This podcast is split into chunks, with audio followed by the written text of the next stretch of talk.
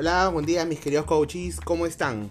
¿Cómo han amanecido? ¿Cómo va el día? ¿Qué tal el fin de semana? ¿Cómo arrancan? ¿Qué expectativas tienen para esta nueva semana? Hoy tengo que hablar de algo muy importante, que este fin de semana le estoy metiendo full punch, que es finanzas para tu emprendimiento. ¿Por qué y para qué es importante que sepas manejar las finanzas de tu negocio?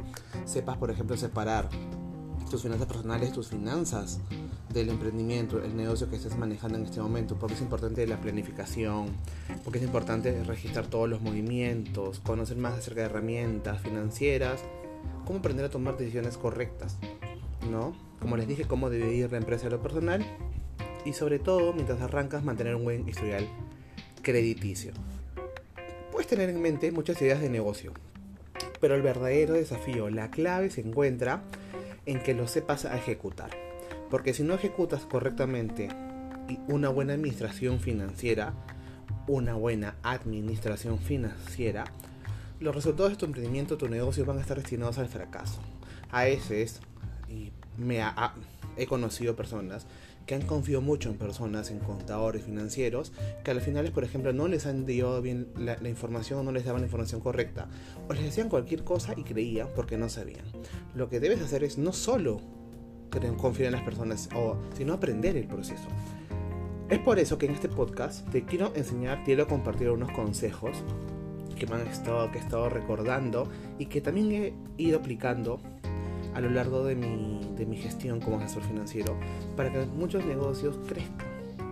No solo me enfoco en que crezcas como persona y mejores la relación con tu dinero. Si tienes un emprendimiento, trabajemos también eso a fondo. Planificación es la base del éxito para tu negocio. Si no planificas, simplemente vas a perder toda tu inversión. Esa es la verdad. No existe negocio que crezca, que sea fructífero, si no ha tenido una planificación buena, correcta y conociendo todos los detalles. Así que tienes que organizar tu tiempo, por ejemplo, tienes que saber en cuánto tiempo, en qué plazo vas a empezar a recuperar tu retorno de la inversión. ¿no? Te va a ayudar la planificación a que no tires tu dinero a la basura y tener una buena administración financiera que te va a permitir al final de cada mes, por ejemplo, ver si tu flujo de caja está en rojo o en azul y tomar decisiones hacia el futuro. Registra todos tus movimientos. Este punto yo lo sé. Qué aburrido para algunos, tedioso, otros no tienen clara, les puede parecer complicado, pero si no registras todos los movimientos de tu negocio, jamás vas a saber en qué punto estás ganando o estás perdiendo. ¿Ok? Aparte, acá es bueno tener un, un, punto claro que es registrando todos tus movimientos y sobre todo si eres una empresa formal, que es lo que recomiendo, vas a tener claridad entre tu inventario, boletas emitidas, facturas emitidas, facturas de compras, todos los gastos que estás haciendo todos los ingresos. Entonces vas a tener una un registro espectacular donde vas a poder evaluar el progreso de tu negocio en adelante. Apóyate en herramientas. Señores, la tecnología ha llegado a nuestra vida. Vivimos sobre un mundo tecnológico donde diariamente puedes encontrar herramientas muy poderosas.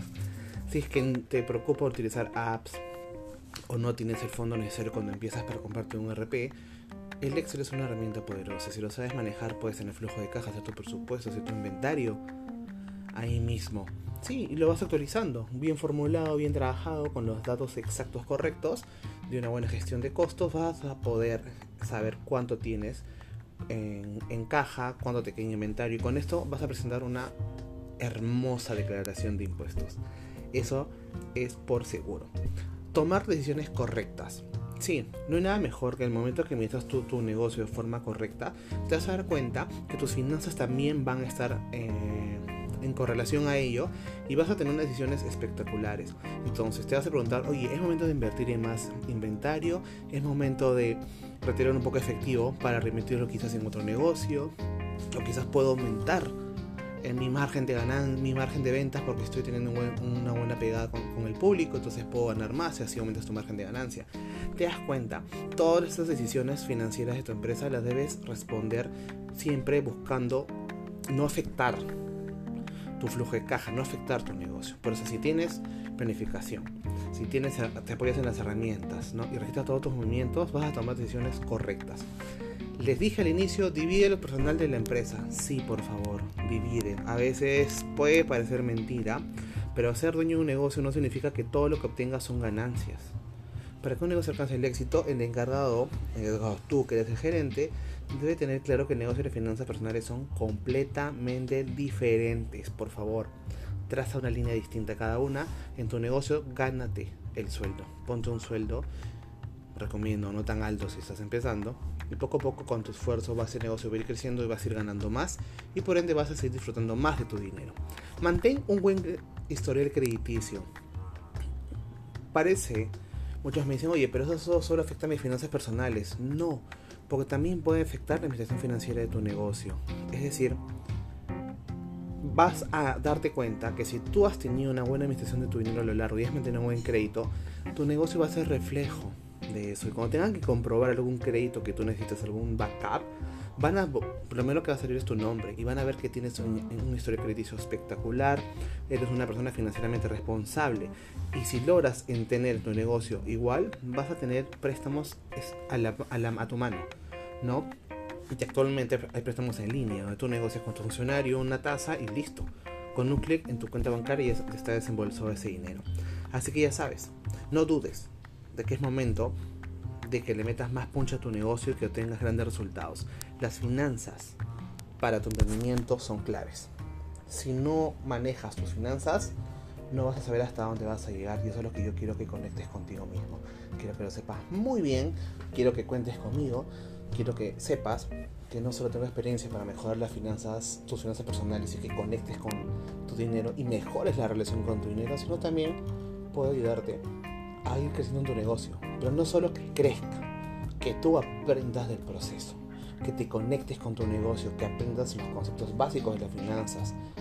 Hoy te he hablado de cinco puntos claves que debes conocer sí o sí.